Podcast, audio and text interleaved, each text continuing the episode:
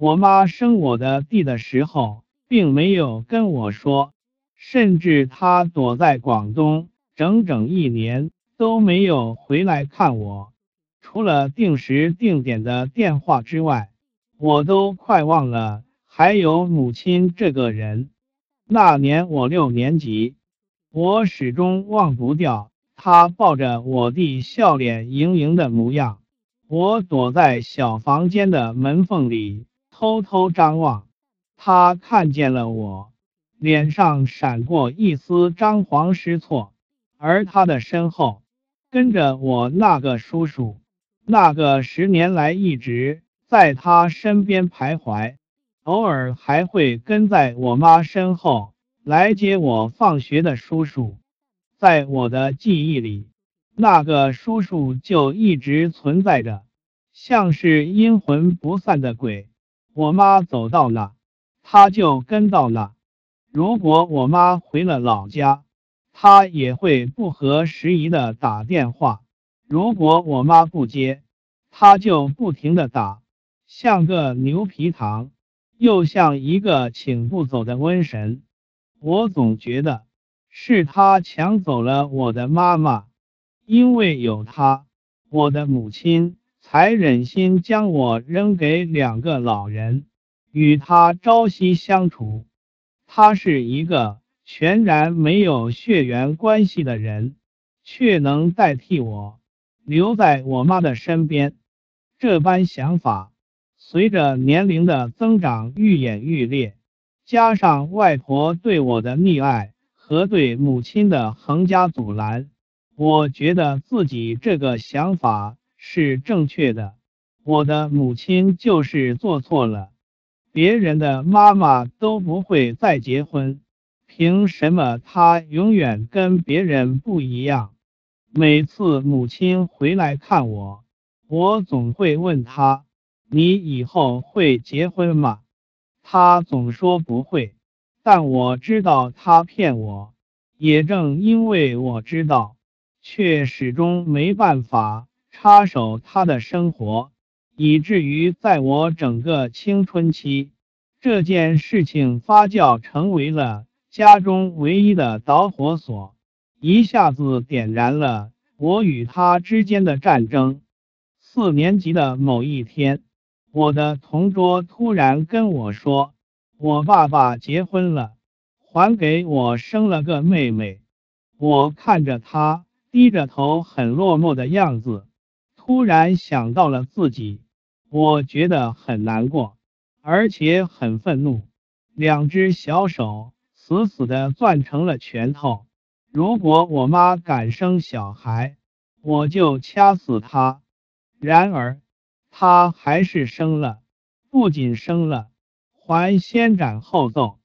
最令我心痛和绝望的是，她自始至终从未就这件事情。跟我说过一句对不起，他像是故意而又理所当然的逼我接受已经偷偷结婚和弟弟存在的事实，即便在未来的十几年里，他总是教育弟弟要让着姐姐，即便我的弟弟真的对我掏心掏肺，即便她的老公始终对我大气不敢出。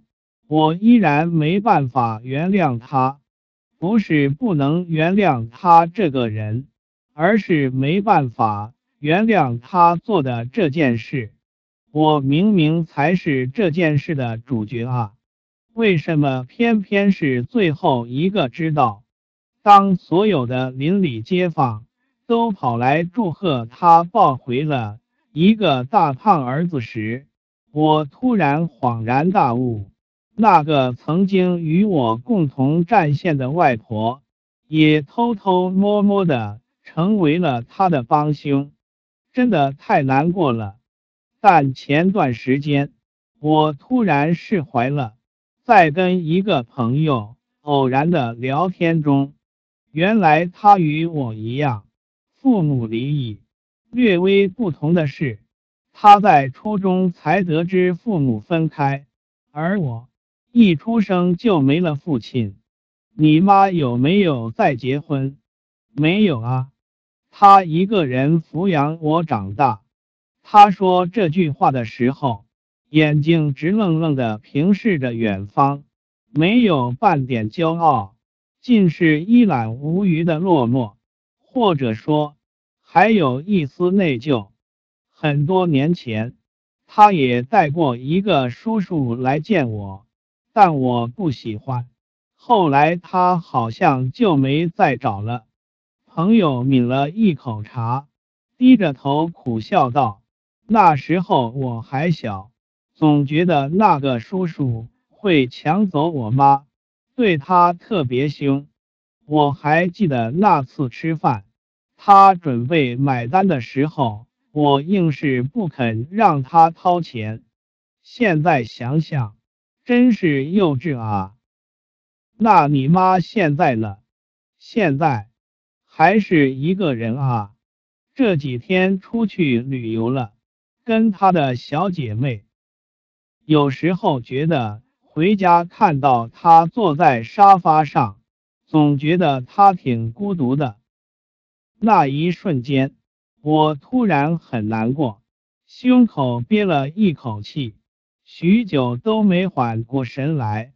离异家庭的孩子总会经历不解、惶恐、埋怨、阻挠等一系列的阶段，总觉得自己人生中所有的磕磕碰碰，总是源于父母不负责任的结合和离开。可我们始终自私的忘记了，很多身不由己，并不是一纸婚姻可以妥协的。我们是他们身上掉下来的肉，却不是他们倾其所有的全部。我们是他们穷极一生的希望，却无形中成为了他们继续前行的阻碍。很多人说父母绑架孩子，但很多时候，孩子又何尝不是在绑架父母呢？我们一意孤行的。将他们占为己有，但漫长的孤寂的彻夜难眠的夜里，孩子又怎能完全替代那个与他温存的男人了？那个男人身上有闪闪发光的爱情啊！现在我也全然明白了，他当初为何会先斩后奏，为何会。一边瞒着我，一边生下了弟弟。因为我的不满、愤懑，全无道理可讲。一个十岁出头的孩子，根本不懂大人心中的苦。现如今，我再不会恨他当初的所作所为。一个三十出头的女人，被一个小自己六七岁的男人。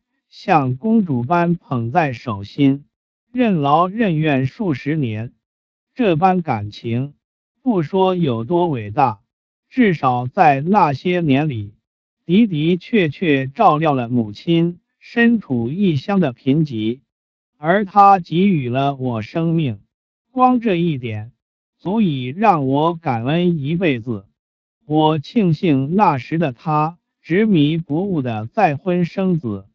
否则，当我现在忙于工作，疲惫的回家，却看到他落寞的盯着电视时，内心的自责和愧疚，更会让我抬不起头。最后，致敬所有伟大的父母，爱你们。